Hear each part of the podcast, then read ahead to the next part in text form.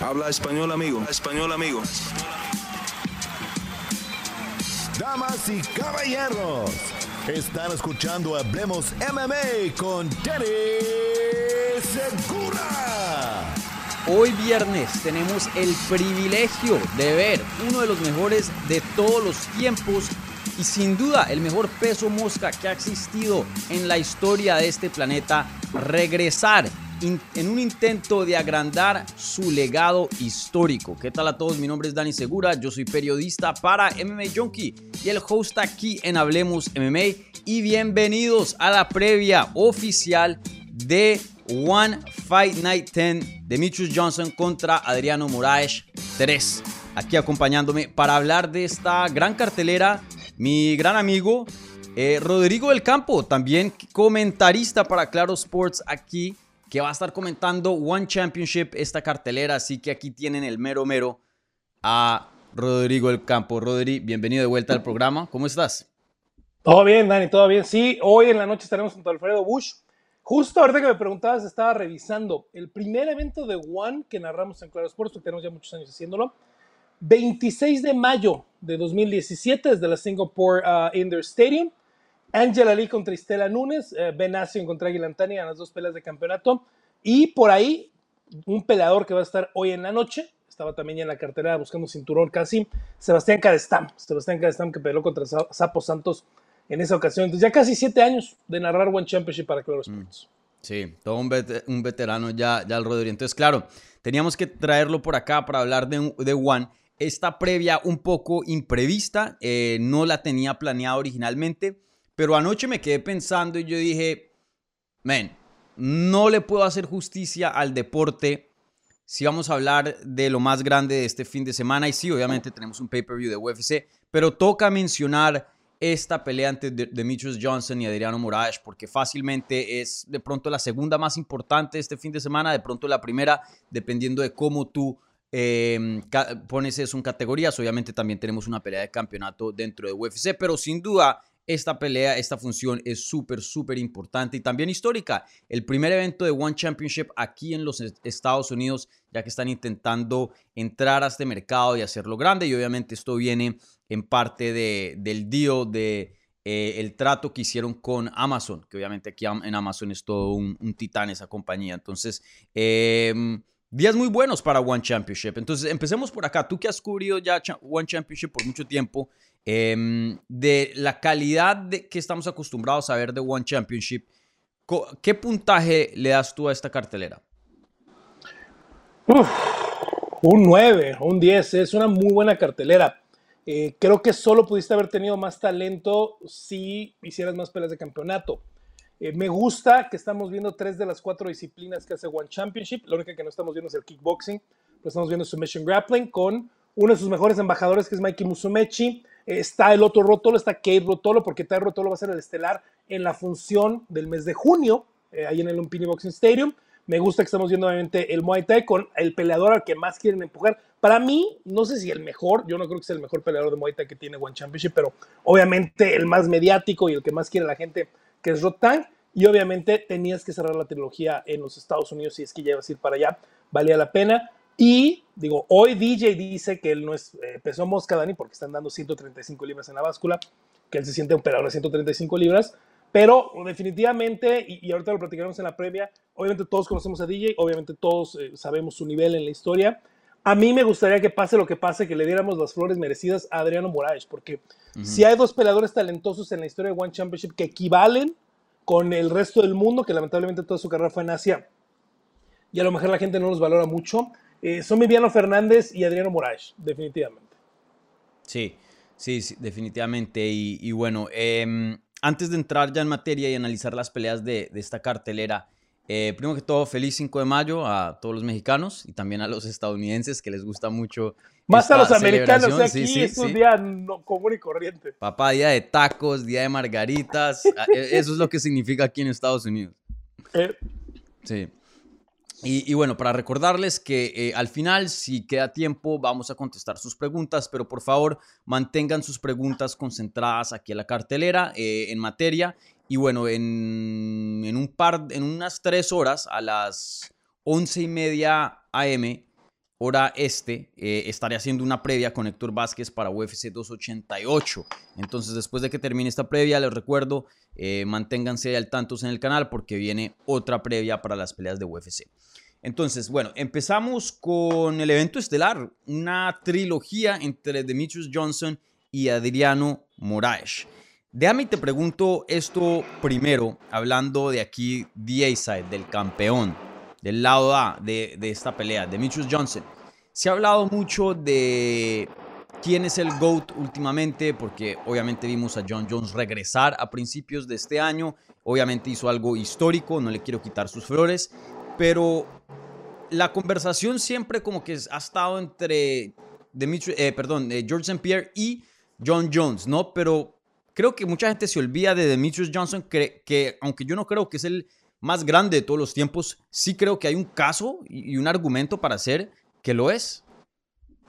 Yo te voy a decir cómo fue mi narración cuando no quedó Adriano Moraes. ¿eh? Te voy a decir exactamente lo que dije. Campeón en UFC, campeón en One Championship, el más grande de todos los tiempos vuelve a ser campeón. Para mí es, DJ, por lo que ha hecho, por cómo dominó una división, que creo que en ese entonces, yo hoy lo tengo como el mejor. Nunca perdió una pelea de campeonato en su división, que George St. Pierre sí lo hizo, mm. contra oponentes muy duros, eh, pero por ejemplo, está todavía la de Matt Serra, que para mí es un, un diferenciador importante, ¿no? Entre GSP, entre John Jones y entre Demetrius Johnson. Es una pelea de campeonato que no tuvo que haber perdido la de Matt Hughes no se la toma en contra, ¿no? Matt Hughes, uno de los campeones, en ese momento, uno de los mejores de la historia y un gran campeón, un gran representante del peso welter. La de Matt Serra es una pelea que no tuvo que haber perdido. Esa es la primera. Y cuando defiendes el cinturón 11 veces, hay muchas donde te sentías mal, donde estabas enfermo, donde tuviste a lo mejor una oportunidad de perder y saca la pelea de Mitrius Johnson. Ahora, hoy podemos hablar de los positivos, de que ya cambiaron los estándares para lo de John Jones, etcétera, etcétera y yo no soy persinado del, del dopaje, del antidoping, nunca dio positivo. Agarró sus cosas. ¿A ti te gusta el esteroide, el IPO? ¿A ti te...? Ey, si te funciona, te funciona. El IPO, cuidado, no se lo pongan sin supervisión médica, muchachos, se los digo de confianza. Porque les puede con, el compa del gimnasio, que la, tiene, que la trae en la maletica. No, no, no, no. E, el IPO les va a dar coágulos, ¿eh? Porque yo conocí a alguien que se metió IPO, sin saber, Dani. Les, espesa la sangre y les da coágulos, ¿eh? Entonces, tengan mucho cuidado con esas cosas. Yo no, no, no, me da miedo, pero tengan mucho cuidado, por favor. Eh, iba a Asia y enfrenta una división complicada, un nuevo reto, y yo valoro mucho lo que ha hecho Adriano Moraes. Déjame decirte, Dani, lo valoro mucho más de lo que ha hecho Ciro Sí, 100%. Adriano Moraes ha estado peleando por el campeonato de One, siendo campeón, perdiendo el cinturón, recobrándolo desde el 2014. ¿Ocho años? Sí, siete años. Casi, casi una década, la verdad. Entonces, eh, sí. Y, la verdad que em, toca, toca entenderlo y yo también soy partícipe de esto y, culpable en esto, en el sentido de que em, por más de que exista el Internet, por más de que estemos en el 2023 y tengamos toda esta tecnología, tú y yo hablando aquí en una previa, tú en México y yo en Miami, eh, sí todavía existen eh, las diferencias de tiempo, las diferencias de cultura, por más globalizado que estemos. Eh, sí hay fronteras, sí, sí, sí hay cosas entre el medio eh, fuera que, que, la tecnología ya todavía no puede cortar, que claro, que hemos cortado algo con los avances, pero de todas maneras lo que pasa en otros países eh, pueda que se vea muy popular, hay cosas virales que aquí ni siquiera nos enteramos. Y, creo que esa es una de las, em, de las cosas tristes de, de, ver muchos peleadores buenos. Por ejemplo, a mí me encanta Viviano Fernández. Em, Viviano es tremendo peleador sazo por mucho tiempo yo lo quería ver dentro de UFC. Y, bueno, eh, sin duda un peleador sazo, pero pues no, no, pegaba aquí en Estados Unidos, pues porque en Asia siempre estaba peleando y, y sí hay una diferencia de, tiempos y todo eso. Entonces, claro, algo se pierde ahí.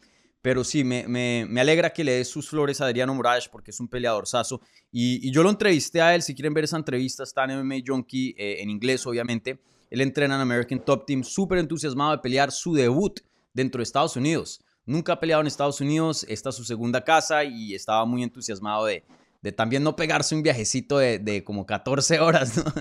Entonces, eh, súper bacano. Pero sí, estoy, estoy de acuerdo contigo en el sentido de que Demetrius Johnson es uno de los mejores de todos los tiempos. Yo por ahora sigo debatiendo entre John Jones y George St. Pierre. Eh, pero, pero sí creo que eh, Demetrius Johnson merece estar en esa conversación. Hoy día tiene el récord dentro de UFC por el reinado más largo eh, de defensas de título consecutivas. Creo que están 11, ¿no? en 11, y yo creo que ese sí es, un, es uno de los récords que yo creo que nunca vamos a ver rotos. ¿eh? El de las 16 victorias seguidas que se acercó Camaro Guzmán, ese récord, a lo mejor podemos que alguien más se acerque, pero 11 defensas, olvídalo, nunca va a pasar. Complicado, está complicado.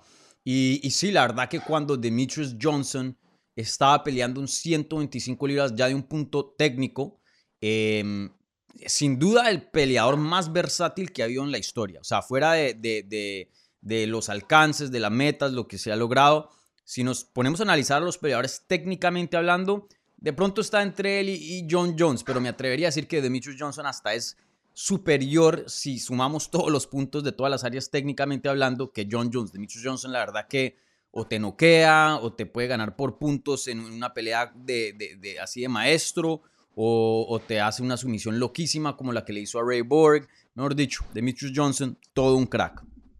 Y, bueno, em, esta trilogía contra Adriano Moraes, eh, ¿se podría decir que es la pelea más grande de la historia de One Championship?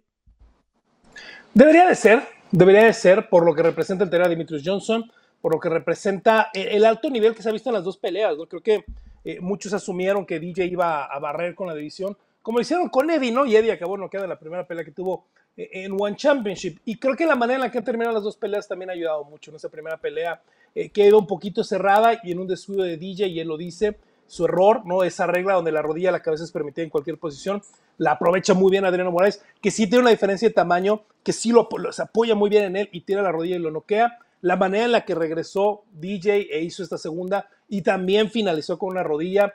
Creo que eh, eh, los medios, pero también lo que representaba Adriano Morales para One, lo que representa DJ para el MMA global, la primera función en Estados Unidos, la trilogía ha sido muy buena, yo creo que va a mm. terminar siendo, depende de lo que pase hoy, una de las mejores trilogías en la historia del MMA.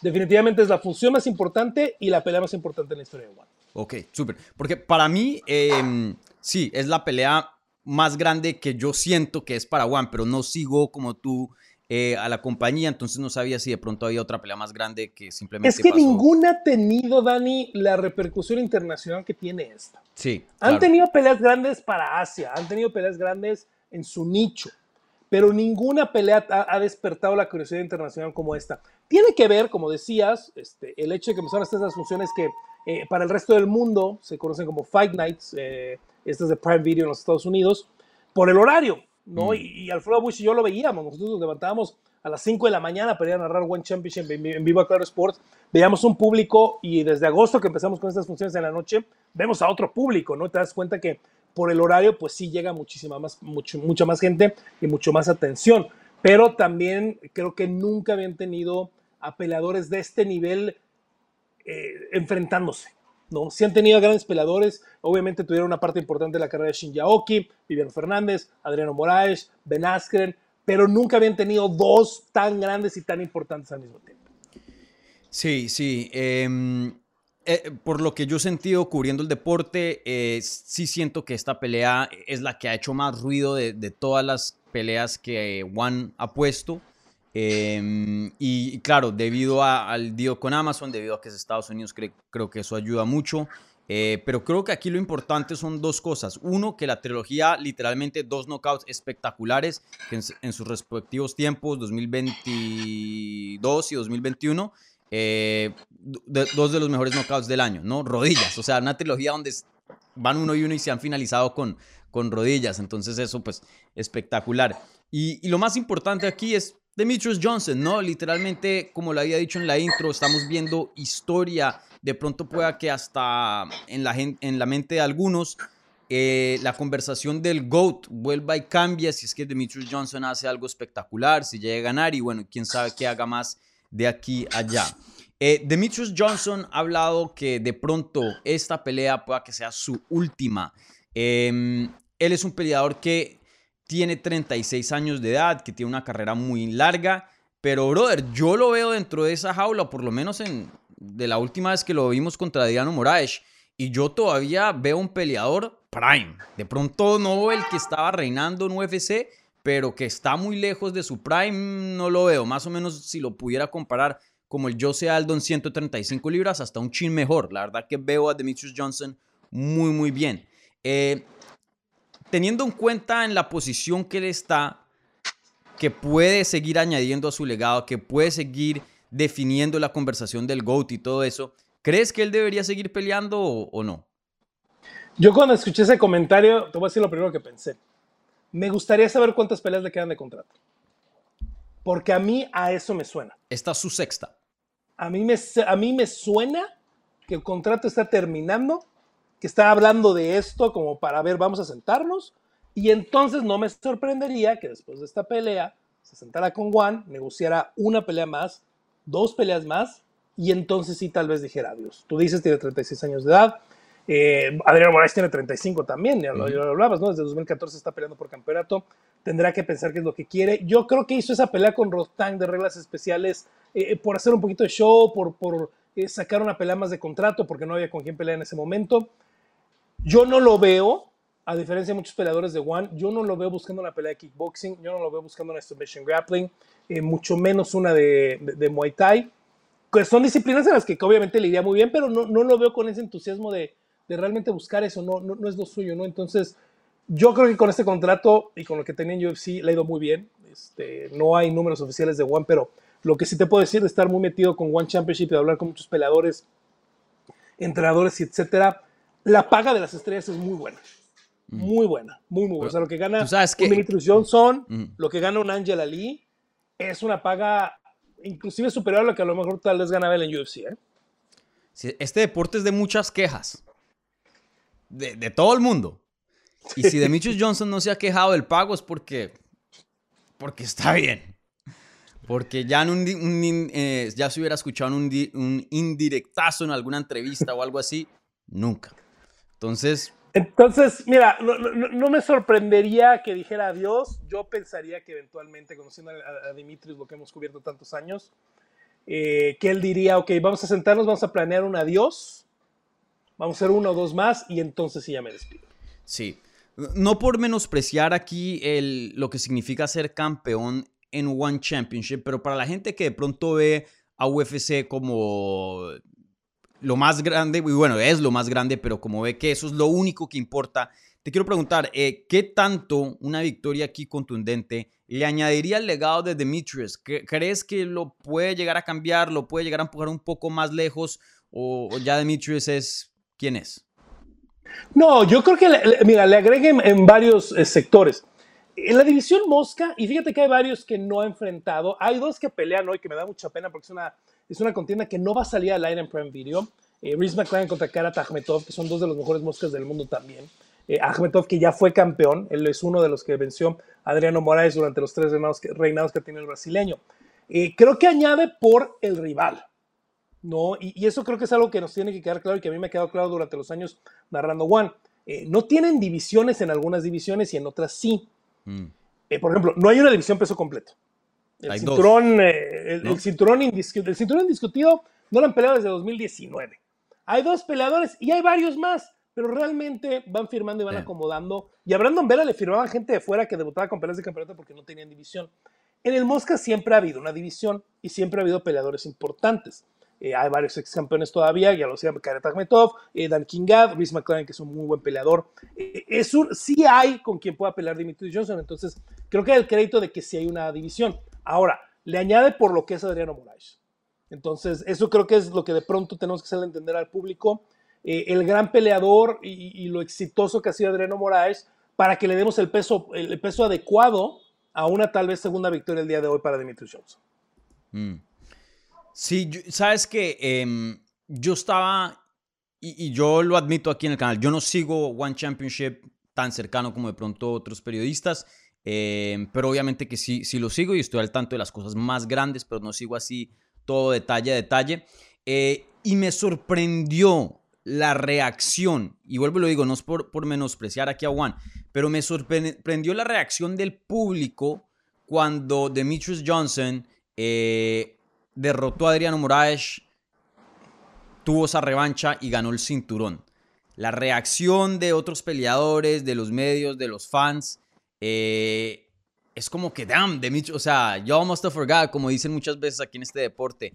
Demetrius Johnson es crack, Demetrius Johnson es top, Demetrius Johnson fácilmente puede regresar a UFC, quién sabe, hasta ser campeón. Yo sé que Orlando Moreno, excelente, pero Demetrius Johnson está ahí, ahí arribita. Y, sí, creo que esta, esta pelea, eh, Demetrius Johnson tiene el chance de, de, entusiasmar, de enamorar a la fanaticada nuevamente, porque la verdad cuando él pelea siempre es, es un privilegio de ver, un honor de ver. Eh, e, egoísticamente hablando, me gustaría que no se retirara y siguiera peleando, pero obviamente sabemos que pues eh, la salud es importante. Igualmente, pues él ya tiene 36 y, tiene, me imagino que otras prioridades también.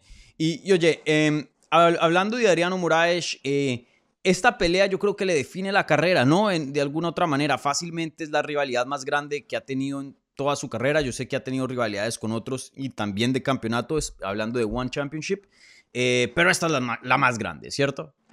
Definitivamente, mira, yo veo el récord de Demetrius Johnson y yo solo veo tres peleadores mejores que Adriano Morales en la carrera de Demetrius Johnson. ¿eh? Dominic Cruz, Joseph Benavides y Henry Sejudo. Para mí Adriano está a ese nivel. Mm.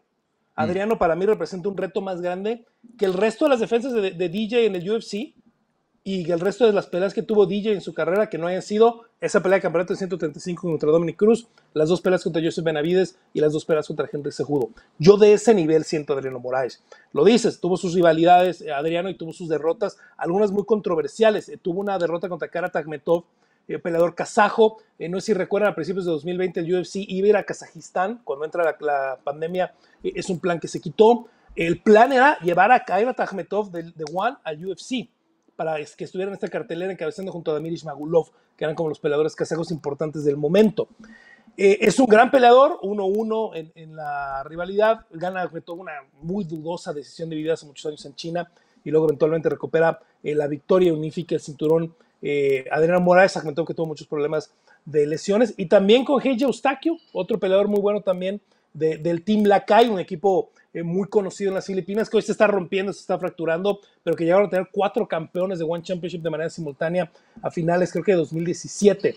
Eh, pierde una decisión de vida muy cerrada y vence a, a Heiji y después la que le siguió fue la victoria de Demetrius Johnson. Entonces, si de pronto alguien se entiende a Moraes por esas dos decisiones divididas, la manera en la que no queda Demetrius Johnson y la manera en la que gana, la que combate en la segunda pelea, donde eh, fue bastante pareja hasta el cierre, creo que eso le hace legado, ¿no? Si Adriano Moraes gana, obviamente, pues es, no, puede tener otra cosa más grande en su carrera, ¿no? Dani, incluso para mí sería más grande que la primera pelea, ya estás hablando de mucho tiempo compartido en la jaula, de muchas cosas que han visto el uno del otro, etcétera, etcétera, definitivamente la define. Incluso perder hoy, Dani, si es una decisión apretada, si lo lleva al límite, si tiene sus momentos, si no termina noqueado rápido, creo que le va a dar mucho a Adriano Moraes eh, como peleador en su carrera y mucho reconocimiento.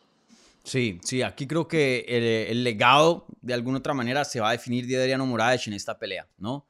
Em, ¿Eres el mejor de todos los tiempos de, One Championship de Flyweight, sí o no? A ver, porque creo que si Demetrius gana, creo que vamos a, ver a Demetrius como esa persona. Y, es, es, duro decirlo y hasta un poco cruel, ¿no? Decir que un resultado va a definir el trabajo que ha hecho por 15 años, pero pues así es este deporte. Sin duda, esta pelea hay mucho por delante. Estos dos están jugando bastante.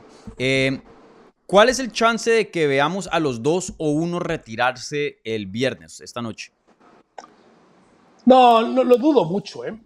Lo dudo mucho. Eh, no sé si Adriano, si de pronto lo noquearan feo o lo finalizaran rápido, dijera adiós. A mí no me gustaría y yo pensaría, Dani, que teniendo una esquina como la gente de American Top Team, eh, no sé quién vaya a estar en la esquina el día de hoy con él, pero yo pensaría que ellos mismos lo frenarían, ¿eh? así de no tomes la decisión ahorita, espérate, vamos a platicarlo. Yo no creería, hay peleas para los dos todavía, es cuestión de que quieran.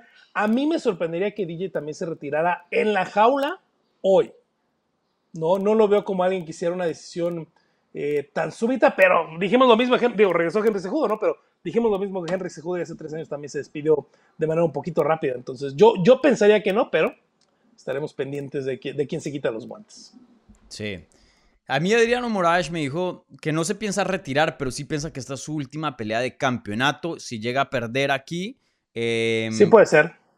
Que aquí en adelante es Super Fights y me huele que de pronto se sube de división.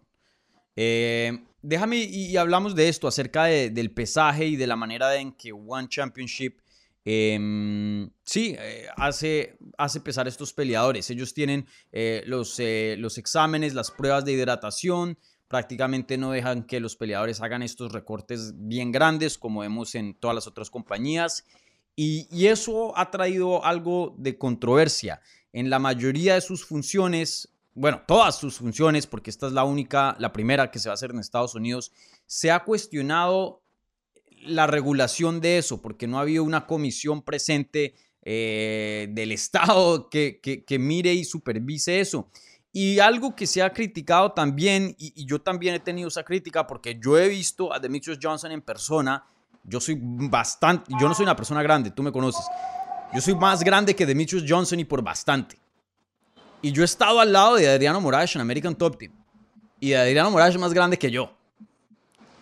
Y cuando se ven esos dos en esa jaula, parece una super pelea porque se ve uno de una categoría y otro de otra. Ahora, la comisión de Colorado estaba presente en el pesaje, vio a los dos peleadores pesarse. Demetrius Johnson pesó creo que 100 como 33 libras punto 7, algo así. Sí, y Adriano Moraes llegó a su peso 134 libras. Eh, creo que e, esto baja un poquito eh, esa crítica porque pues ya tenemos una comisión de Estados Unidos eh, regulando este pesaje pues se dio el peso, ¿no? Pero, pero no sé, ¿cómo tú te sientes al respecto de eso? Porque hay mucha gente que le da muchas flores a One Championship y dice, esta es la manera de hacer eh, el deporte para eliminar esos recortes tan peligrosos y otras personas como yo que de pronto, hey, se rascan la cabeza y tienen algunas preguntas acerca de este método.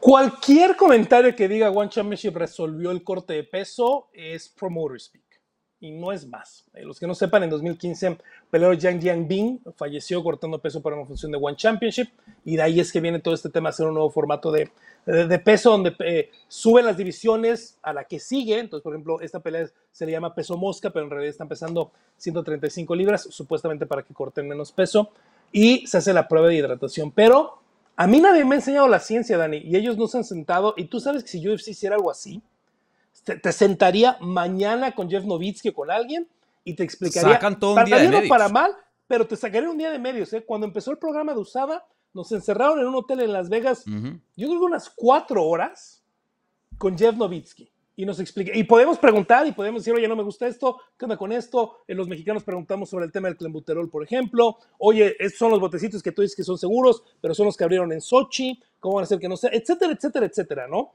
Para bien o para mal, pero hay un, un ida y vuelta y hay una presentación de lo que están haciendo. En One Championship no. ¿Y qué pasaba en One Championship? Que, nosotros hemos criticado mucho. Cuando empezó este sistema, nadie del otro equipo podía ver pesarse al otro atleta. Yo peleador o yo entrenador no podía ir a ver que se pesara mi rival. Eh, y, eso salió mucho a la luz con Eddie Álvarez, que cuando se subió a la jaula contra Timo ¿tú quién era? Una división más pequeño. Era como ver un pluma con un ligero, no era una mm. locura. Eh, realmente termina noqueado y con una fractura de orbital Eddie Álvarez. Cuando empieza a haber más seguimiento de Estados Unidos, bueno, le abren a los peleadores un poquito más el, pesaje y misteriosamente empiezan a fallar más el peso. Cuando hay más presión de Estados Unidos, tienen que hacer streaming del pesaje y misteriosamente empiezan a fallar más el peso. Ahora hubo una comisión que llevó el proceso. Yo tenía curiosidad de, que de, de ver qué era lo que pasaba. Ahora, todos dan el peso ya, ¿no? Antes te daban el peso misteriosamente. Aquí al menos ya estás asegurado que llegan a la balanza y que dan el peso que dice, que lo está viendo una, una tercera parte o que puede ir el rival a verlo. La prueba de hidratación hay muchos, muchos eh, pruebas y cosas muy anecdóticas, Dani, de que es fácil de truquearla. Mm. De que hay maneras de salir por ahí para truquearla y para llegar grande a la pelea. Entonces, es para mí, Promoter Speak es para mí un tema de PR. Mira, están hidratados. Oye, pero están, están hidratados. Es un papel casi, casi y no les importa la ciencia detrás de eso. Y es lo que me molesta, porque le han invertido tantos años este sistema de corte de peso desde 2016, que creo que se pudieron haber sentado a sacar la ciencia y a intentar perfeccionar esto, en lugar de estar defendiendo algo que no digo que sea indefendible, Dani, pero que no tiene una ciencia, que no tiene una, eh, una explicación más allá del decir, mira, están hidratados. Mm. Sí, e, eso ha sido para mí cuando sacaron eso y crédito también a los medios de, Estados Unidos y pues de las Américas que de pronto son un poquito más, más fuertes y tienen un poco más de ética. Es que, es que no, sé, nos pagan poquito- los viajes, Dani. Claro. No nos pagan los viajes. Sí, hay, hay unos y hay ciertos que sí toman. Pero allá en Asia no se, no se hacían preguntas acerca de eso. No se hacían preguntas acerca Mira, de eso y hay- simplemente. Te- Es que te voy a decir que hay. Hay un desconocimiento del MMA y del deporte de combate en general en muchos lugares, ¿no? En Mm. Japón sí hay una prensa especializada. En Tailandia sí hay una prensa, especia- eh, prensa especializada. Pero, por ejemplo, la base de One Championship es Singapur. Muchos de sus eventos son en Singapur. Claro. En Singapur no nos van a preguntar eso. Sí. Eh, e, e iban a muchos lugares donde llamaba la atención y donde podían tener buenos deals incluso con los gobiernos locales para promoción turística. Por ejemplo, antes del golpe de Estado y todo lo que está pasando en Myanmar en los últimos años, iban mucho a Myanmar con Aung San San, que va a estar en la cartelera hoy. No les van a preguntar de eso. No, no lo digo que lo hagan intencionalmente, pero iban a lugares, eh, tú, tú sabes, de pronto cuando van en Estados Unidos, ahora que fueron a Miami, que estuvimos ahí en la sala de prensa, está la prensa hiperlocal de Miami y, y no pregunte esos issues que nosotros que estamos todo el tiempo Claro. con la promoción tenemos en la cabeza, porque lo van a cubrir un fin de semana y se acabó. ¿no? Entonces también por eso nunca hubo esas preguntas. Y, y tú viste a Chatri, ¿no? Realmente no se sentó para la promoción de esta pelea con nadie excesivamente crítico o con nadie que supiera que él iba a insistir. Este, Mm. Por ahí lo dijo Luke Thomas, ¿no? Tenía una, una entrevista programada con él y misteriosamente se, se, se bajó de la entrevista a Chatri, ¿no? Porque saben lo que les va a preguntar. No sabía Entonces eso. también son muy- lo dijo por ahí en, en Morning Combat, el otro estaba muy enojado y lo entiendo porque es como la cuarta vez que, que se le baja una entrevista a Chatri. Eh, saben con quién sentarse y con quién no, para que no les pregunten eso en Estados Unidos. Mm, interesante. Cuando yo trabajaba con Luke y estábamos haciendo el, el show de DMA Hour, yo estaba como productor. Me consta que varias veces tuvimos programadas entrevistas con Chatri y, ah, que tengo una reunión, que tengo que estar en el otro lugar. Nunca se dio. Entonces no, no me sorprende. Y, y sí, eso es algo que a mí me choca un poco porque One, yo veo a One y el, el producto es fenomenal. Eh, la producción producto es, es brutal. Han encontrado una una cosa. manera de... Sí. Perdón, te voy a decir una cosa detrás de cámaras. Eh, nosotros que hemos tenido muchas licencias de artes marciales mixtas, que he tenido yo el gusto de hacer cuatro Juegos Olímpicos, etcétera, etcétera, pocas compañías te entregan la señal, como le decimos en el argot en español, de la manera en la que lo hace One Championship. ¿eh? Eh, todo viene impecable, nunca fallan las cosas, todo viene producido espectacular, los rundowns vienen exactitos, las barras llegan perfecto, es una de, de pie a cabeza, le estoy hablando desde hace, desde 2015, es una producción con el canal con la que sabemos que no vamos a sufrir. Eh, PFL también, ¿eh? Les doy crédito porque tuve muchos Sí, años buen PFL. producto. Es una, es una producción con la que sabemos que no vamos a sufrir. Hoy, yo les puedo asegurar, entramos al aire a las 6 de la tarde. Yo voy a llegar al canal a las 5 de la tarde, ya va a estar la señal, va a estar bien, va a estar con fuerza, va a estar sincr- sincronizado el audio y va a estar todo listo y no nos vamos a preocupar en absoluto.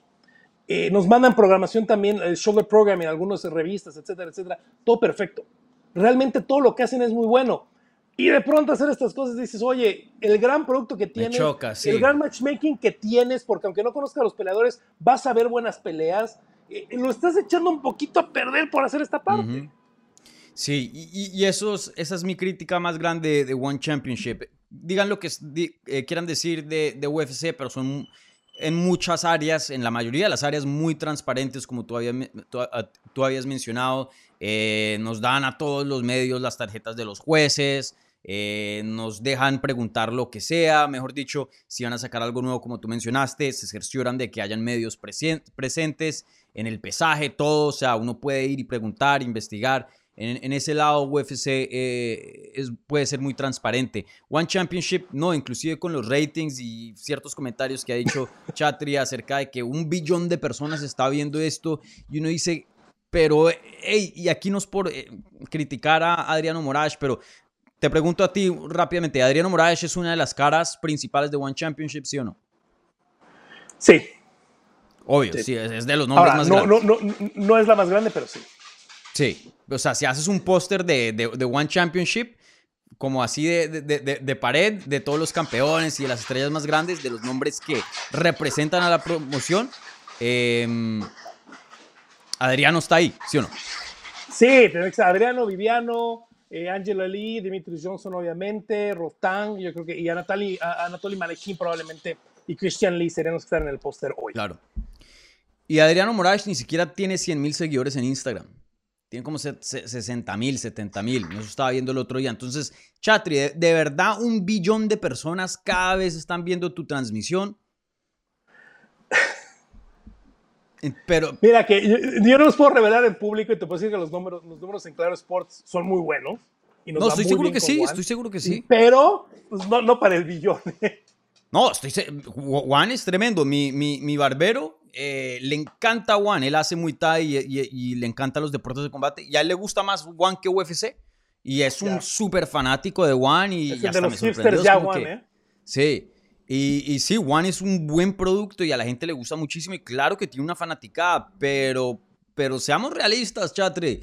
Chatre de pronto no tiene ese tipo de cosas me chocan porque el producto es bueno, vuelvo y lo digo, y, me gusta mucho y, eso le quita algo, ¿no? Eh, bueno, entonces, em, de vuelta a la pelea, em, bueno, para terminar el, el, punto del pesaje y eso, em, ¿Tú sí crees que estos dos están en la misma categoría o aquí estamos viendo una especie de super fight de, DJ peleando con alguien mucho más pesado el, esta noche? Estamos viendo una pelea de peso gallo. Es lo que estamos viendo. Este, los dos dieron 134. Ya el tema de la hidratación, eso para mí queda un poquito de lado. Los dos dieron 134. Ahora, Adriano muchos años dio 125 sin el tema de la hidratación. Entonces, el mismo DJ hoy dice, Dani, porque decían, oye, eres el mejor mosca del mundo. Si yo no soy mosca, yo estoy pesando 135. Mm. Estoy peleando en gallo. No, yo, me, yo no me considero yo en mosca. Le dicen mosca aquí en Juan. Yo no me considero mosca. ¿no? Es el mismo día, yo no sé, seguramente lo daría, pero si de 125 ahorita, Adriano, no sé si de 125 ahorita, te soy, soy muy honesto, más con 35 años de edad. Yo creo que estamos viendo una pelea de peso gallo, ¿no? Y DJ, chiquito para moscas, pues en gallo, también está chiquillo. Mm, sí definitivamente. Eh, aquí en los comentarios dice eh, Benny Musa Bali, no sé exactamente a qué se refiere esto, pero dice millón no, billón. Un billón es un millón de millones.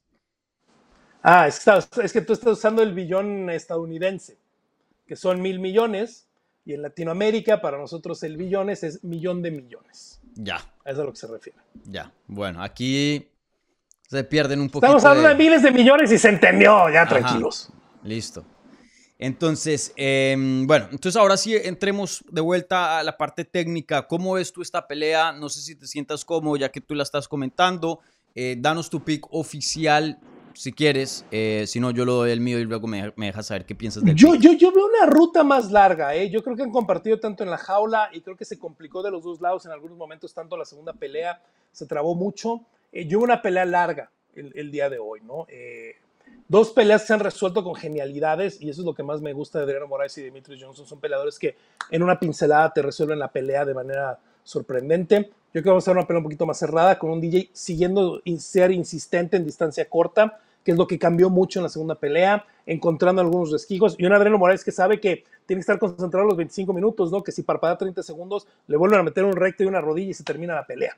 Eh, yo veo una decisión y yo honestamente, a menos de que veamos un cambio importante donde Adriano pueda derribar más a Demetrius Johnson, ojo, DJ que tampoco lo derribaron en el UFC, ya lo derribó dos veces Adriano mm. Moraes y hubo un round en la segunda pelea donde lo controló en el piso más de dos minutos, ¿eh? Entonces, a menos de que Adriano realmente pueda establecer su lucha y pueda establecer su control en el piso, yo veo una decisión para Demetrius Johnson. ¿Por qué? Porque el primer factor para calificar en One, en esta calificación de la pelea íntegra, de la pelea completa, es quién está más cerca de noquear y quién está más cerca de finalizar. El segundo, quién más daño hace. El que pega más duro de los dos es DJ. Y el que te pone en posiciones más eh, eh, complejas es DJ también. Entonces, cuando tomamos estos dos factores para la decisión, yo creo que Demetrius Johnson es el que va a estar más cerca y yo creo que va a ganar la decisión. Sí, el control acá casi no te vale nada.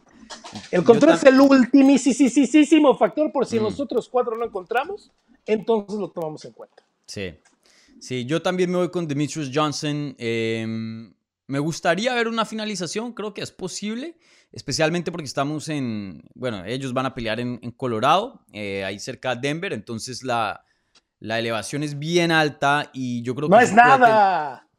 Bueno, no, sí, sí es, sí es algo, sí es algo. Apenas 1600 metros. Bueno, para nosotros de pronto no, pero, pero sí, sí, sí es algo, especialmente Adriano Moraes, entrena aquí nomás en, al, nivel del mar. Yo pienso que eso le puede afectar, aunque yo sé que él se fue temprano unas dos semanitas por allá. eh, pero siendo el peleador más grande, por más de que de pronto haya maneras de, de, ver cómo llega a 135 libras y, estar hidratado, creo que algo se tiene que desgastar y yo simplemente veo a Demetrius Johnson haciendo más que él y, en algún punto yo creo que probablemente una decisión, pero eh, quién sabe, una finalización obviamente también aquí está en, en las cartas. Entonces ese es mi pick.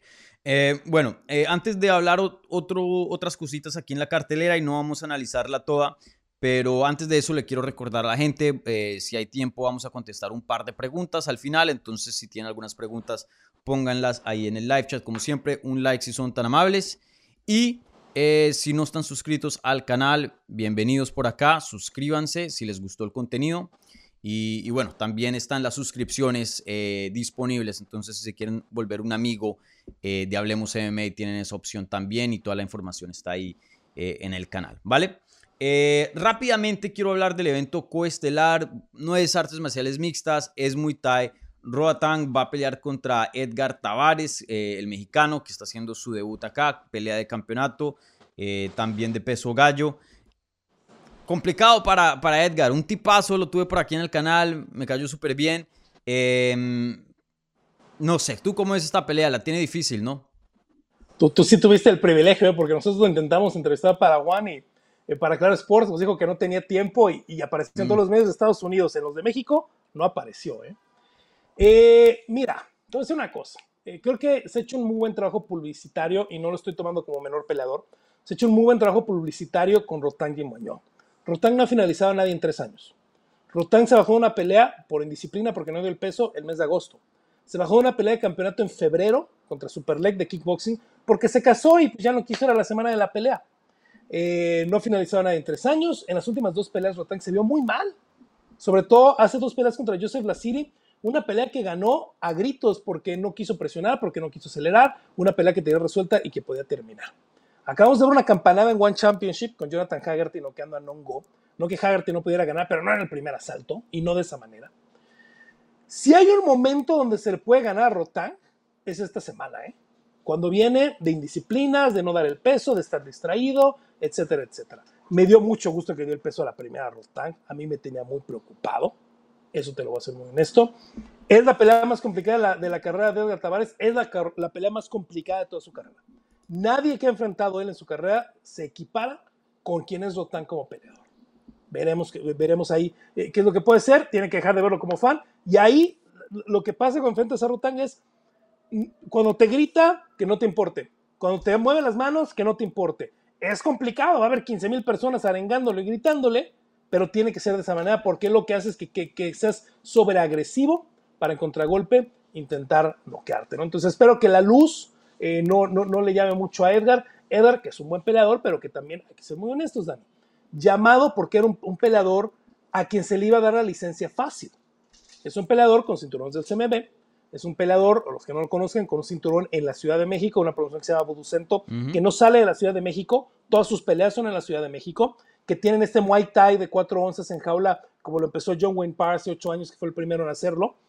Entonces, eh, eh, Colorado no te puede no dar la licencia, ¿no? Es un chico con cuatro cinturones, es un chico que practica esta modalidad de Muay Thai, y no tienes que volar a alguien de Asia, lo estás volando de Latinoamérica, que te sale mucho más barato. Y One Championship tiene la costumbre de debutar a personas con peleas de campeonato. Esto no es nuevo. Incluso eh, Walter González, el brasileño, que es uno de los mejores eh, peleadores de Muay Thai y kickboxing que tienen, debutó en una pelea de campeonato contra Rotang. Entonces, el favorito tiene que ser Rotang, pero si hay un momento en la mm. carrera de Rotang donde le puedan dar una sorpresa, yo creo que es ahorita. ¿eh?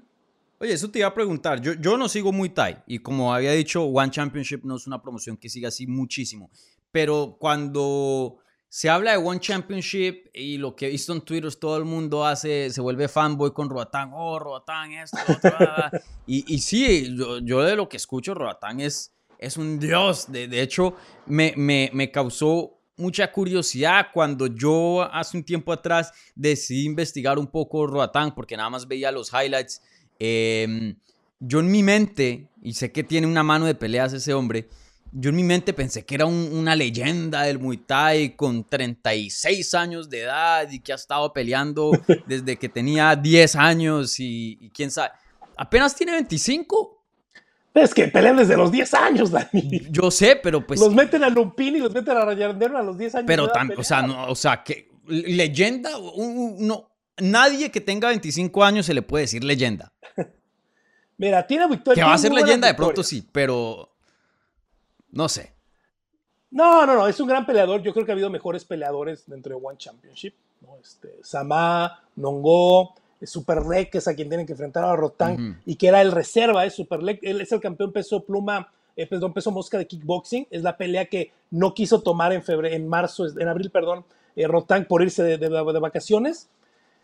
Eh, es una pelea que él va a eventualmente que hacer en kickboxing. Es a quien llevaron de reserva, por si no daba el peso Rotán justamente. Entonces sí tiene nombres importantes, sí tiene peleas importantes, pero tampoco. No es, sí. no es, el mejor de todos los tiempos, ni mucho menos. Eh, perdió con Tenshin, por ejemplo, ¿no? y no tiene tanto la de Tenshin, tendrá 4 o 5 años. Entonces es un gran peleador Rotán, pero tampoco hay que hacer siempre empujar al promotor y decir que es el mejor de todos los tiempos. ¿no? Mm. Sí, sí, muy interesante. Y sí, han hecho un trabajo mediático espectacular alrededor de Rotan, porque ya cuando me puse a investigar, vuelvo y digo, todavía un peleador fenomenal, con mucha experiencia, esto, lo otro. Lo es, lo es, lo es. Pero, pero sí, creo que de lo, de, por lo menos de lo que he visto en Twitter lo pintaban como otra cosa. Em, bueno, eh, rápidamente eh, quiero hablar aquí del regreso de Sage Northcutt. Sage Northcutt, pues em, un peleador que fue un, experimento muy interesante dentro de UFC. Claramente se veía qué es lo que UFC quería hacer con ese peleador, volverlo como la siguiente estrella, ¿no? Un cuerpo de, un dios de la mitología griega, ese súper rayado, ese hombre, músculos encima de músculos. Apenas tenían ese entonces como que 20 años, algo así. Em, y, bueno, siempre mono, ojos azules, súper atlético, etcétera. Eh, y no, funcionó, no funcionó el experimento de UFC. Eh, que tuvo una carrera exitosa, sí, ganó más peleas dentro de UFC que perdió. Eh, estuvo en combates importantes en, cuanto al ranking de, la cartelera. Y, bueno, termina contrato con, con UFC, se va para One Championship, hace su debut contra Cosmo Alexandre. lo noquean, le rompen, tuvo varias fracturas en en la cara, eh, específicamente hablando de, del hueso orbital. Luego intenta regresar, la pandemia pasa, coge COVID, queda jodido de COVID, no puede pelear. Han pasado cuatro años de la última vez que vimos de, de Sage Northcutt. ¿Qué tan entusiasmado estás de su regreso y qué tanto puede hacer, ahora en su regreso? Todavía es joven, creo que apenas tiene como 26 o 27. Eh, pero ¿será que Sage Northcutt, el experimento Mm, eh, como que ya llegó a su fin o, tú crees que podrá llegar a alturas más grandes de lo que ya llegó? Mira, me da mucho gusto que regrese, antes que nada. la hermana también ha peleado en One Championship y que esté saludable. La hermana también ha peleado Colby en, One Championship. No sé si vaya a pelear eh, otra vez. Yo siento que tanto a él como a Eddie Álvarez, eh, cuando llegaron Dimitris Johnson, Eddie Álvarez y Sage Northcutt, les pusieron peleas muy difíciles. Mm. Y, creo que eh, Juan tenía un poco la encomienda, sobre todo con Eddie y, con Sage, de demostrar el nivel de los peleadores de Juan. Y por eso les pusieron las peleas que les pusieron, Timo Feinashtukin y Cosmo Alexander. Y creo que Sage Norco fue víctima de lo del corte de peso, ¿eh? porque Alexander se veía enorme ese día. Se veía un welter contra un mediano. Eh, se veía de otra dimensión. Es un súper golpeador, un mal golpe y lamentablemente ahí está lo que sucede con Sage. Para mí el día de hoy, Dani es, ya dio el peso, que de una pelea competitiva y de ahí entonces ya ver si pueden empujar, si pueden hacer algo más con él, si se lo van a guardar solo para las funciones en Estados Unidos o qué es lo que van a hacer, ¿no? Eh, no, no creo que sea campeón, es una división muy complicada el peso ligero en One Championship, Christian Lee es el campeón actual, es una de las más difíciles que hay, pero que le puede sacar 3, 4 peleas buenas y que lo ve el público de Estados Unidos, eso sí. Mm, sí, veremos, sin duda, eh, me alegra que Sage esté saludable, un soy como una buena persona. Yo también lo entrevisté, esa entrevista está en MMA Junkie previo a este combate. Y, sí, me, hasta me da un poquito de, mm, no sé, cosita ver esa pelea sabiendo lo que pasó, ¿no? Eh, ojalá que nada malo le pase, no, y se lo digo a todos los peleadores, pero específicamente hablando con Sage, es como que, ah, no sé, algo, mm, me siento un poco Mira, incómodo. Cuando, narramos la pelea, Dani, el momento que dieron la campanada, lo dijimos, son peleadores de división diferente. Mm era, e, es, busquen la pelea, eh, es una locura la diferencia de tamaño esa noche. Sí, sí. Bueno, con eso terminamos eh, nuestro análisis. Yo sé que hay otras peleas importantes también, de otras disciplinas también, pero eh, respecto a las artes marciales mixtas, creo que esto aquí es, es como que lo más grande. Eh, Mira, yo les diría, Dani, no, tengo tiempo, no te preocupes. Robocop Soldich contra Sebastián Cadestam. Obviamente Soldich, por quién es, doble campeón de KSW, etcétera, etcétera. Su debut, ¿no? segunda pelea, la primera le pegaron en la concha y terminó en no decisión. Entonces, segunda pelea de él en One Championship. Cadestam, ex campeón del peso welter, eh, un oponente muy bueno para él. Está regresando de muy buena manera Cadestam. Es un gran peleador de Muay Thai, es un gran striker, es muy agresivo. Creo que es una pelea bien divertida. Este es MMA y yo creo que es la mejor pelea de la cartelera a nivel diversión. ¿eh? Yo creo que va a ser la más violenta, yo creo que va a ser la más divertida, yo creo que va a ser la más ofensiva. Es una pelea muy divertida. Eh, Online Sang Fanro debe de ganar Online Sang bien, es uno de los peleadores más famosos de One, de los más queridos de One Championship. Es un chico que tiene mucho, él es de Myanmar, tiene mucho tiempo eh, viviendo en los Estados Unidos, estudió en los Estados Unidos, eh, pero es un peleador muy divertido. Él trabaja ahí en Killcliff desde hace muchos años. Muy buen amigo, ¿sabes de qué? De Claudio Puelles. Muy, muy buen amigo de mm. Claudio Puelles. Y todos los peleadores de Killcliff realmente lo quieren mucho a Aung Lang. Y ah, sí, sí, yo lo conozco muy bien, sí, sí. Exactamente, él va a estar en la cartelera. Eh, Mikey Musomechi, que es un super grappler, si les gusta el grappler, eh, cuatro veces campeón del Mundial de Jiu-Jitsu brasileño, del verdadero Mundial de Jiu-Jitsu brasileño, enfrentando a Osama Almarway, que es uno de los eh, jiu de Atos. Y en Jiu-Jitsu esta sí está bien divertida, Dani, porque eh, Tai Rotolo, de los hermanos Rotolo, dijo, bueno, yo peleo contra Reiner de Rieder. Van a pelear en peso mediano, que para Juan es 205 libras, enfrentando a Reiner de Rieder, ex campeón del peso semicompleto, campeón del peso mediano eh, eh, de One Championship. Submission Grappling es un round de 10 minutos, eh, solo las, sumisiones, no hay puntos. Y si nadie termina en los 10 minutos, quien haya tenido más intentos de sumisión, lo que te da recompensa ser el más ofensivo, mm. es el que se lleva la contienda. Sí, esos, los, los hermanos Rótulo, esos ¿Ya cuántos años tienen ellos? Yo me acuerdo que eran chiquiticos y ya 20, 21 todavía, ¿eh? Y, mm. acaban de tener, apenas son cinturones negros. En las mm. finales del año pasado le dieron cinturón negro apenas. Locura total. Eh, historia interesante. Yo, yo conocí a Mikey Mushimeshi cuando apenas era una cinta eh, azul. De hecho, los dos teníamos ah, el mismo ranking. Él, estudió todo en, Florida. Sí, eh, de hecho, nosotros, nosotros teníamos el, mismo ranking. Y, hubo un seminario en mi academia con los hermanos Méndez, que en ese tiempo eran los cracks ¿no? de, de este deporte. Eh, del Jiu-Jitsu. Eso fue como en el 2012, por ahí, o 13. Y, claro, Mikey Mushimeshi em, estaba ahí en el seminario. Una persona un poco extraña, estaba ahí con su hermana. es un poquito raro. Sí, y entonces al final del seminario em, es Guy Méndez y ¿cómo se llama el otro? Ah, ¿De los hermanos eh, Méndez? Sí. Rafael, Rafael. Rafael. No me acuerdo cuál, pero uno estaba de mal humor, de malas pulgas. y, entonces em, al final nos pusieron a, o sea, nos hicieron como King of the Hill. Ellos dos contra toda la academia. Te tapeaban y llegaba otro, así, boom. Entonces yo fui contra uno de, de, los hermanos, no me acuerdo cuál fue, creo que fue Rafael, que estaba de malas pulgas. Y, y, él sí le estaba dando duro. De hecho, a mí me, me, jodió, me, el cuello en, un, en, una estrangulación con Gui. Y luego sale Mikey Mushimeshi contra Gui.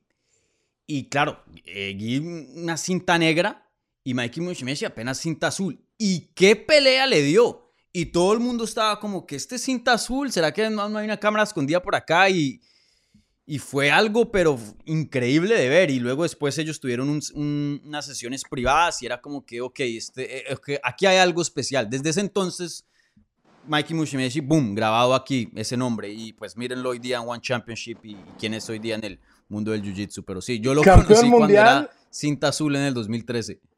Campeón mundial en todos los cinturones, campeón mundial mm. cuatro veces cinturón negro y relación con el MMA. Al final, quien le termina dando el cinturón eh, negro, ya tiene como 4 o 5 años, es este Gilbert Burns. Duriño le termina dando la cinta negra. Mm. Se quejó Mikey Mushimeshi de la temperatura en la academia. Quería un número específico. Oh, no, no, no, es, es, mira, eh, mucha gente le gusta decir, está en el espectro. Yo no soy tan grosero, pero este, sí es un, es, muy particular Mikey Mushimeshi. Es un gran jiu gran mm. pero sí es muy particular. Mm. El Darth Rigatoni, como le apodan. Sí. Y Stamp Fairtex también está en la cartelera, por cierto, que a la gente le gusta mucho lo de Stamp. Sí. Eh, más o menos cuánto tiempo tienes para preguntas. Em, Eh, media hora sin problema alguno. Ah, Eh, vale. está- veo que están preguntando a la gente de Latinoamérica. 6 de la tarde, hora del centro de México, saquen la conversión. Es la, la cartera va por clarosports.com o creo que es lo más fácil para todos. youtube.com diagonal Claro Sports. Busquen, busquen el canal de Claro Sports. Ya está la liga activada, entonces si entran al Claro Sports en YouTube y van a la sección de live, ya está la liga ahí. La pueden ver también en mi Twitter, arroba Rod del Campo. 6 de la tarde en español junto a Alfredo Bush en exclusiva para toda Latinoamérica, la cartelera completa. exacto, exacto. Y entonces ahí van a escuchar más de, de Rodri. Excelente. Bueno, em, Channel Studio aquí con una pregunta y dice, saludos Dani, te escribo desde Torrevieja, España. Oye, ¿no te parece que las trilogías se están volviendo aburridas? Oye, yo, yo sí he visto eh, en el espacio fatiga por las revanchas inmediatas, esta, pe- pero esta yo no la pongo en esa... O sea, esta la quiero ver, yo estoy entusiasmado. Porque ¿quién más ibas a hacer? O sea, ¿qué otra pelea ibas a hacer en la división? Yo me imagino que no ha visto las dos primeras peleas. Y lo digo en el mejor de los planes. Yo me imagino que no ha visto las dos primeras peleas. Porque Te está llamando trilogía- casual, Channel Studio, No, Rodri te está llamando casual. La gente, la gente no ve One, pero eh, si has visto las dos primeras peleas, de esta no te quejas. De Juliana Peña contra Amanda Nunes, tal vez. Pero de esta no. Sí, esta no. Eh, y, y también es mucha de la crítica de las revanchas inmediatas y eso es porque hay otras peleas mejores que se pueden hacer en la división, ¿no? Como Irene Aldana Sí, aquí- y Amanda. En este caso había otra pelea más grande, no sé, dime tú, yo no creo. Más ¿no? grande, no. Más grande, no. Había retadores, sí. Este, pudo haber peleado contra Kartagmentov, contra Dan Kingard, contra Riz McLaren y hubieran sido peleas legítimas, defensas legítimas. Yo creo que, siendo tres veces campeón, la cantidad de defensas que tiene Adriano Moraes, es el único que ha defendido el cinturón, ¿eh? Nadie en la historia del peso mosca en One Championship ha podido defender el cinturón, ni una sola vez, más que Adriano Moraes. ¿eh? Es un cinturón que cambia mucho de manos. DJ, pues no lo ha defendido, ¿no? Eh, yo creo que era contra Adriano Moraes. Sí. Aquí Jorge Benítez pregunta, saludos Dani, ¿qué piensas que sigue para Sage Northcutt ya, em, ya sea que tenga una victoria o una derrota? Eh, supongamos, en el mejor de los casos, sale, finaliza, victoria importante, victoria clarita, eh, no pun intended. em, no sé, ¿qué, qué, qué le sigue a Sage Northcutt? ¿Ves algo en One Championship que tiene sentido? ¿Hay alguna pelea dentro de su división que la gente diga, esta es la pelea que se tiene que hacer con Sage o algo así? No, si le quieres dar una pelea normal, creo que hay oponentes de, de nivel, no, no, no bajo, ¿no? pero de nivel un poquito más eh, adecuado para alguien que está regresando después de tantos años. Hay peleas muy duras en el peso ligero. Eh, está Jalil Amir, está Sagid eh, Isakmayev, que es muy duro, pero sobre todo las más duras, eh, eh, Dagi Asnalayev. Él es muy duro, pega muy duro. Eh, pelea hoy, también es una pelea muy dura. Christian Lee obviamente es el monarca. Ahora, si quieres hacer algo importante de nombre a Sage Northcutt, ¿sabes qué haría yo si gana hoy? Shin Yaoki. Va, bueno, pues intentaron hacer esa pelea. Entonces, otra vez Shin Yaoki y Northcutt es una pelea que intentaron hacer. Está de edad ya casi para el retiro eh, Shin Yaoki, no alguien que pegue duro, le ofrece muy buen reto por el tema del grappling, obviamente, a Sage. Creo que es una pelea que puedes volver a, a planear hacer si es que regresa hoy Sage y gana de buena manera. Oye, ¿ya cuántos años tiene ese Shinya Aoki? Ese man ya... Eh, 38, según yo, ahorita te digo. 39, 39. Lástima, es un ¿no? bebé, Otro, Dani, es un bebé, peleadorzazo es un bebé. de esa área que no... Él en Estados Unidos, uff. Yo creo que se hubiera vuelto superestrella. Mira, Él es el Díaz Bro, él es el mejor- Díaz Bro japonés. Con la mejor de las intenciones, hay una palabra que describe la carrera de Shin Yaoki para mí. Y qué bueno, porque esto es price fighting, ¿eh? Mercenario. Y lo entiendo, porque donde estuvo es donde más le pagaron, ¿eh? Por eso fue poquitas veces a Estados Unidos, por eso se quedó en Asia, él era lo que le interesaba. Y les voy a decir una cosa: yo nunca me voy a quejar nada de un peleador que se está yendo de su carrera de MMA con todo el dinero que pudo conseguir, ¿eh? Mm. Sí, sí, no, eso, eso obviamente eh, siempre está por encima de todo, pe- pero parte de mí sí es como que, men, si él se hubiera pasado a UFC o a un Bellator, eh, por más de que hasta si, si ni siquiera hubiera aprendido inglés, él tiene, primero que todo, tiene una voz espectacular, tiene así como una voz de, de, de Bane o algo así. Eh, eh, el, el jiu-jitsu, él es fenomenal, es agresivo, él es de Japón y usualmente sus peleadores pues asiáticos tienen algo de, de, de, respeto, tienen como un código em, para las artes marciales mixtas, él no, él te saca el dedo, él mejor dicho. Eh, él hubiera sido un espectáculo, eso es la palabra, un espectáculo. Campeón, dependiendo de la promoción, en UFC no creo, pero de que, mm, o sea, él es el bad boy de los grapplers para mí. Sí es una pena que solo haya tenido una pelea en Bellator, ¿eh? Sí. Contra Eddie Álvarez y muy buena, Claro, alcanzaron a pelear tres veces, ¿no? Ellos pelearon tres veces, una fue en Bellator. Sí, una fue en Bellator, yo me acuerdo muy bien. Uy, eso fue hace... Más de 10 años. en el 2014, algo así. Y, antes a lo mejor, ¿eh? Mm. Increíble, sí, Shinya Aoki, eh, un gran peleador. Uno de los mejores highlight reels que puedes encontrar para los jiu-jitseros dentro de las artes marciales mixtas. Vayan y, búsquenlo. Em, bueno, eh, ¿qué más hay por acá? Ah, bueno, y, para la otra parte de esta pregunta, si hay una derrota, ¿qué pasa con Sage? Depende de qué tan espectacular sea la derrota. Este, sí, ¿por qué no? Si ya lo mm. tienes bajo contrato, al menos sácale una pelea que la gente le cause morbo, quieran ver. Sí. David Martínez dice, ¿alguien sabe cómo ver en México? Recuérdales si...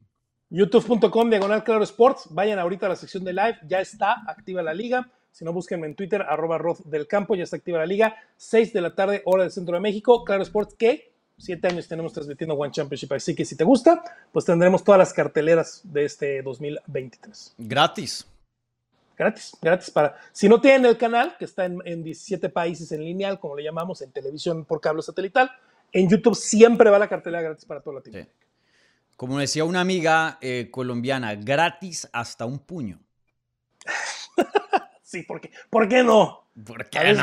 Para sentir, que estás vivo. claro, sí, sí, sí, para la emoción.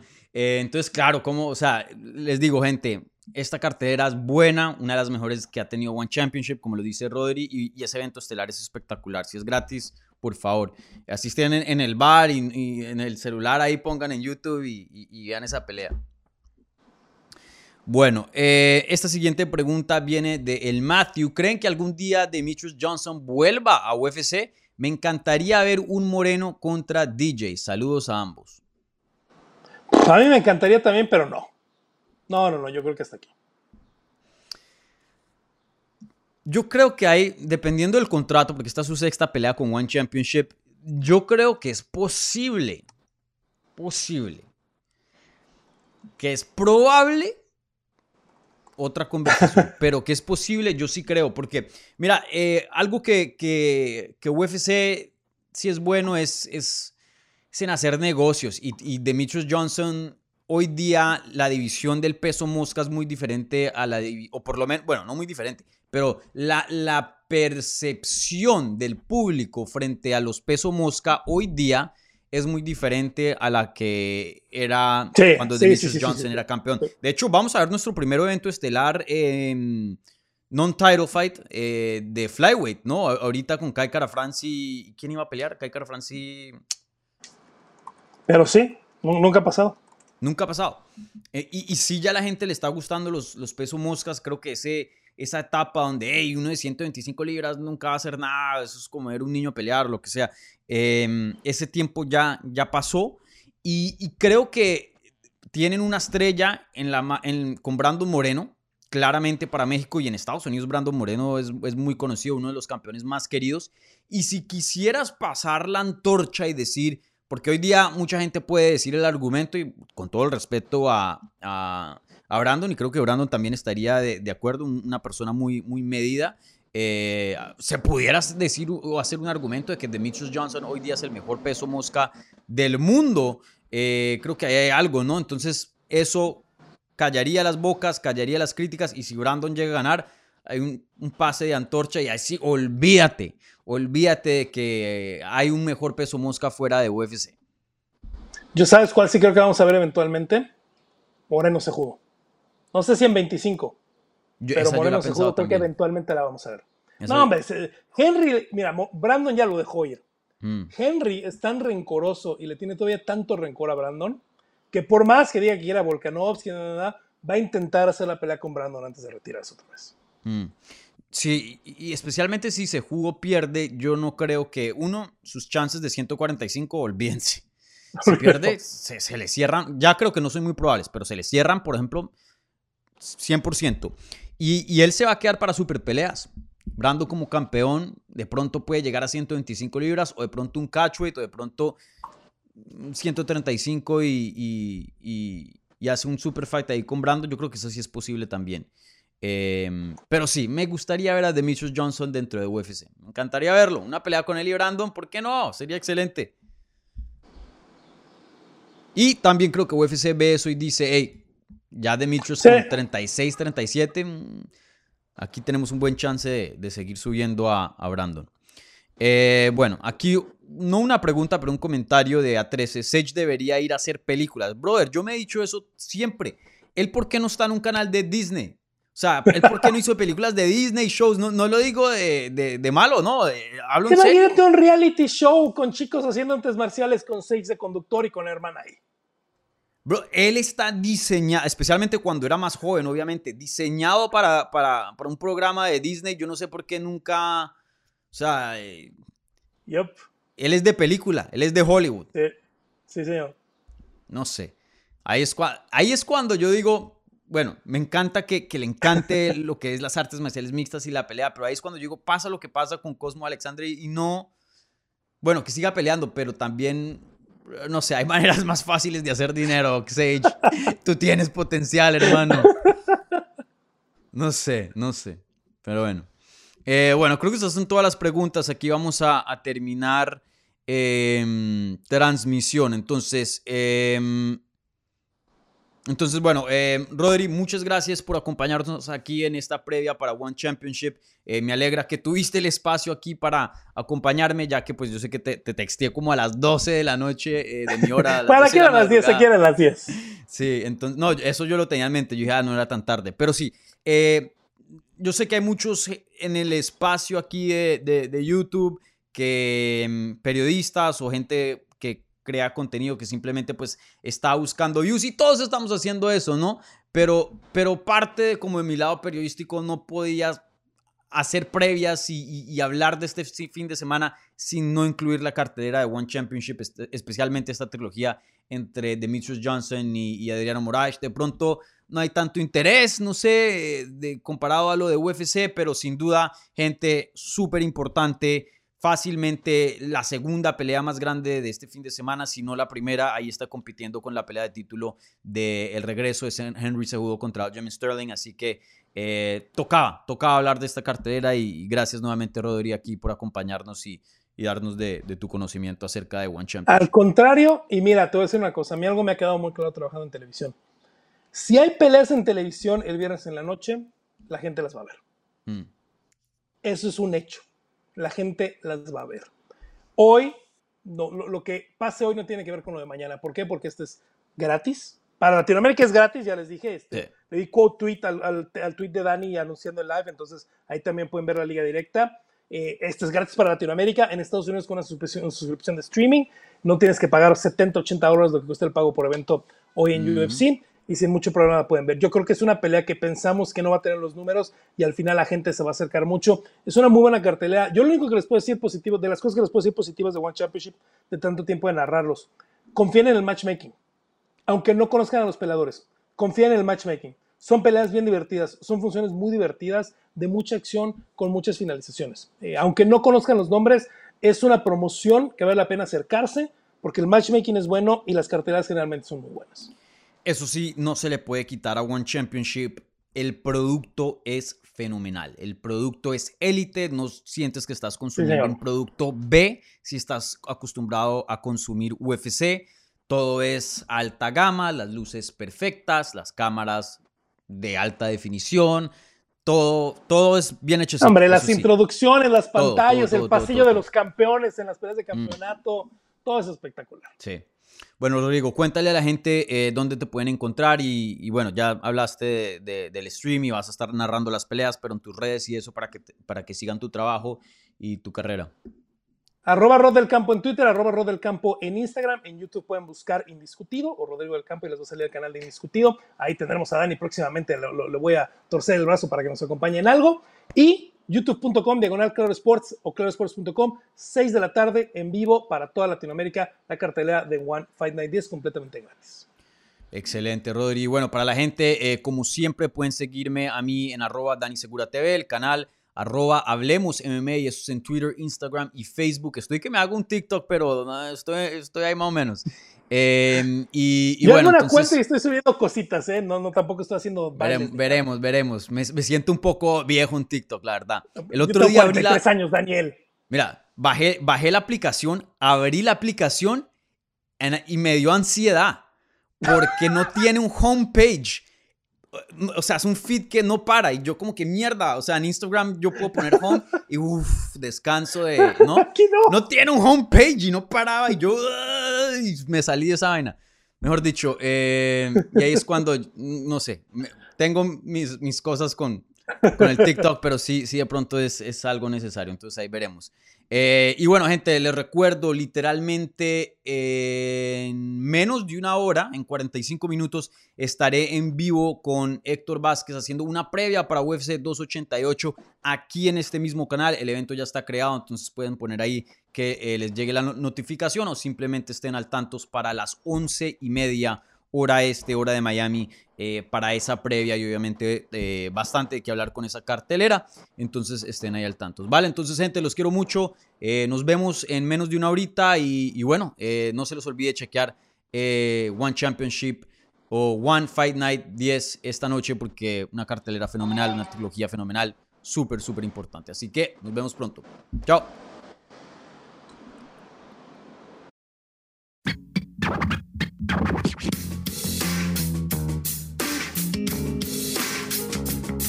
Gracias por escuchar Hablemos MMA.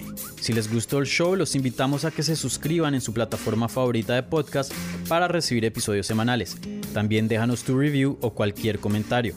Pueden seguir Hablemos MMA en Twitter, Instagram y Facebook en arroba Hablemos MMA. Y me pueden seguir a mí en arroba Dani Segura TV. Hablamos la próxima semana.